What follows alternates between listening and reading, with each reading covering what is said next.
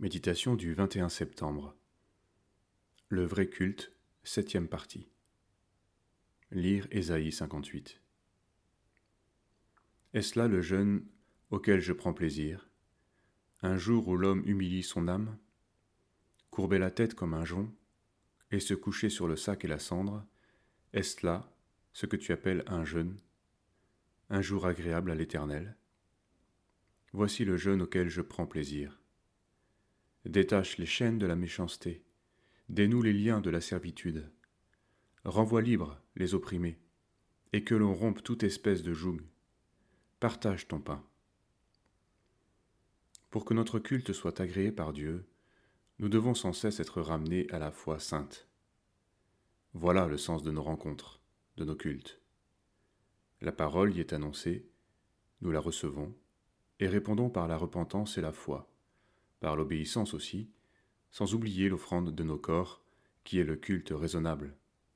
On pourrait aussi ajouter par nos œuvres. En effet, si quelqu'un aime Dieu, il aimera aussi les pauvres.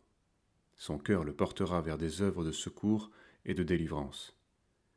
Nous connaissons ce chapitre d'Ésaïe où Dieu explique au peuple qu'il n'écoute plus ses chants à cause de la violence et de l'oppression. Dans ce passage, le Seigneur exhorte ses enfants à emprunter la voie bénie du vrai culte. Détache, dénoue, renvoie libre, rompt, partage, couvre, etc. Les œuvres, la consécration de notre foyer et de nos biens, prouvent que nous avons la foi.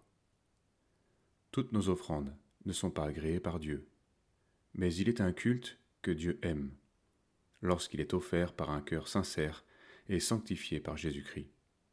Ce sont ces prières justes, ces louanges des saints qui montent dès à présent dans le ciel, vers Dieu, comme un parfum de bonne odeur. Elles le glorifient.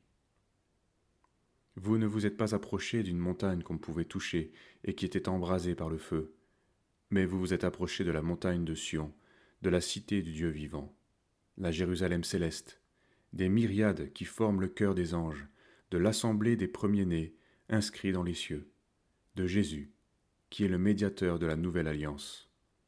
Hébreux 12, versets 18 à 24. Quel beau texte. Nous sommes ici placés devant la grandeur du culte et la portée spirituelle de notre adoration. Nous goûtons à l'unité avec le monde invisible et avec le monde visible, à l'union à Jésus, dans la louange.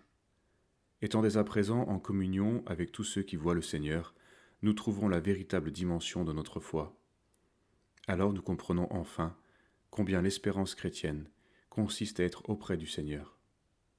Ce texte nous montre aussi quelle est notre assemblée, notre réunion, notre Église.